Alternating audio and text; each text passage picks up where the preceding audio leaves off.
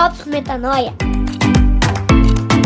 Testemunhando mais uma vitória da fé sobre o medo.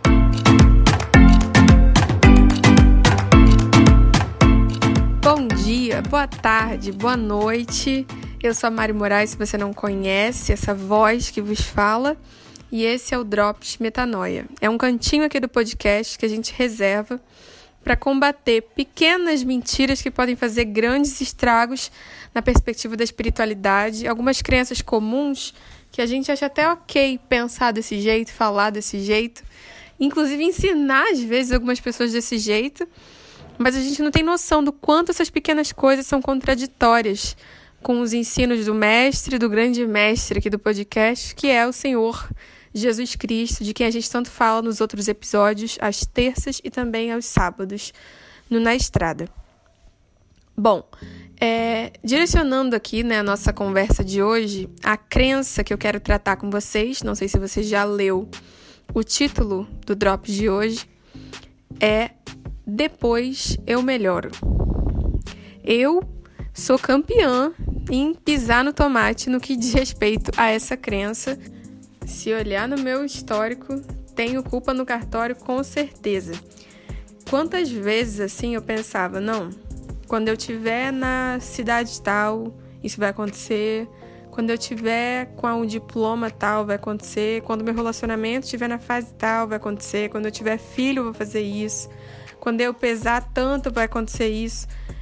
E mil condições, né, que a gente pode alargar para longe da minha própria vida quando você tiver uma namorada do tipo tal, quando você tiver a promoção do jeito tal, você vai mudar, você vai conseguir materializar alguma virtude, né, que você acha relevante no seu processo.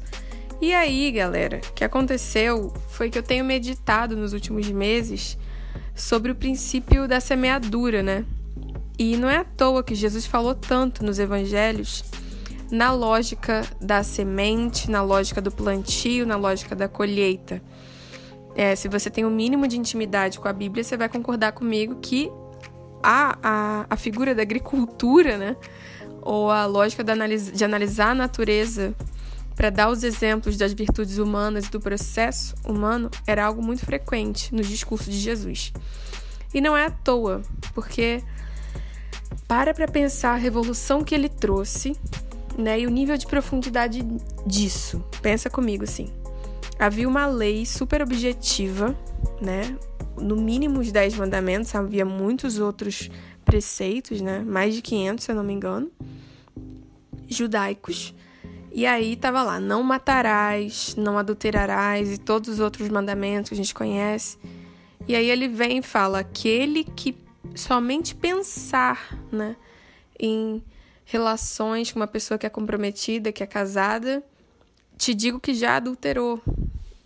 É aquele que odeia no seu coração, é, por conseguinte, ele é um homicida também.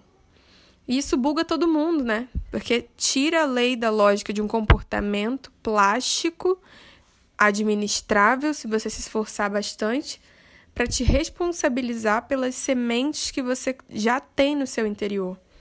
O mestre também falou que não é aquilo que é, você come que vem de fora para dentro que contamina, mas é o que tem dentro que contamina, né?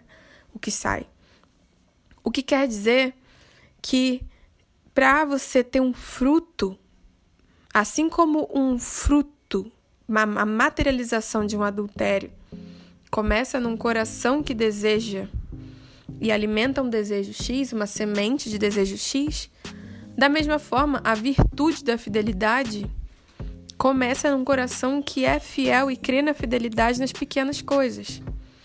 Então, eu parei de fazer programações aleatórias como se eu fosse me transformar num passo de mágica numa outra pessoa para começar a prestar mais atenção aos meus comportamentos que eu semeio no dia a dia. Então, se você quer fazer uma dieta, você não tem, você não espera segunda-feira. Você quer saúde, você começa saudável agora. Caso você esteja programando um momento na sua vida para você ser saudável, você não quer ser saudável. E é mais fácil você chafurdar no brigadeiro e aceitar que você não está nessa fase, né? Do que você viver culpado sem plantar nada. E só te desgastando, desgastando o seu solo com expectativas frustradas de coisas que você se cobra, de expectativas sobre você que você cria e você não planta. E você não, não começa um plantio mínimo no seu dia a dia. Então, por exemplo, como que eu eu quis tanto tempo, por tanto tempo, eu, eu tinha um discurso político muito forte de que ah, os ricos não ajudavam as pessoas. Cara, se você se importa com as pessoas, você se importa com as pessoas no agora. Não adianta, não, não faz sentido, né, eu estar ocupado com a minha própria vida, com a minha própria carreira, 95% do tempo focada na minha família, nas minhas coisas, e eu tá reclamando que alguém não dá atenção para uma população, uma parte da população que não faz parte do meu dia a dia. Se eu, se eu tô me importando, se eu quero colher prosperidade e plenitude para uma parcela X da sociedade, eu já estaria me dedicando a isso no agora. Caso contrário, é só apenas né, uma sabotagem e uma projeção de responsabilidade que eu estou jogando sobre as pessoas, mas que eu, na verdade, estou me cobrando, né? E então, começa a, a, a se observar, né? O, os orientais, né? A sabedoria oriental fala muito sobre isso. A elevação espiritual através da autoobservação. Observa seus comportamentos. Observa se, seus plantios. Cristo veio romper com a lógica né, da, da prática religiosa para nos dar uma lógica orgânica, natural, nos dá a oportunidade de plantar a verdade no nosso coração para colher esse fruto. Nos dá a oportunidade de ser galhos, né? um processo orgânico. Então é muito mais sobre você prestar atenção na qualidade das sementes que você tem escutado. Ah, eu tenho vontade de fazer missão. Quanto do seu dia hoje você dedica a isso? Se você não tá lá, quanto tempo de oração você dedica? a, a causa missional?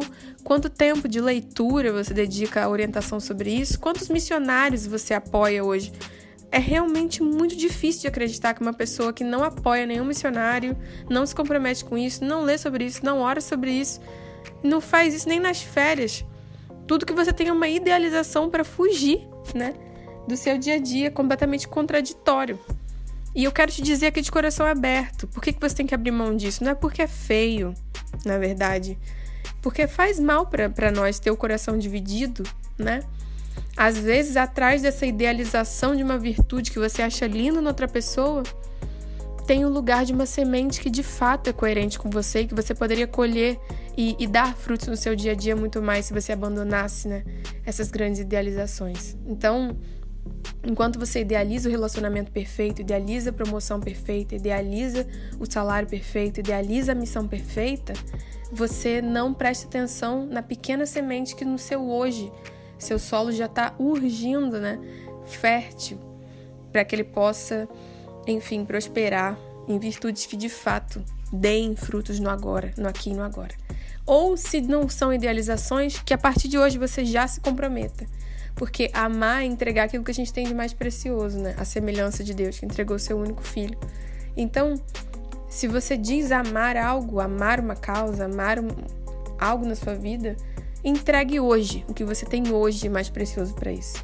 Caso contrário, que a partir de agora você já não fale de coisas que não são coerentes, porque o nome disso é loucura. Quando a gente fala de coisas que não são coerentes com o nosso dia a dia, com a nossa realidade, ou a gente está sendo hipócrita, ou a gente está sendo louco. Então eu espero que o Drops de hoje economize muito sofrimento, muita frustração, porque toda idealização tem um preço. Na hora que ela cai, né? Só a gente sabe o choro que tem é, nas madrugadas sozinhos, né? Quando caiu a minha ficha dos comportamentos que eu estava tendo, das falas que eu estava tendo, ou que eram loucas ou hipócritas, e eu comecei a levar a sério o princípio da semente, da semeadura, eu me tornei uma pessoa que presta muito mais atenção nos detalhes, uma pessoa que fala menos e uma pessoa que também tem mais paz, porque não está na expectativa de nada que virá e está melhor aproveitando aqui o agora, disponível também para amar e ser amada, tá bom? Espero que te sirva, foi um prazer estar aqui com você. Até a próxima.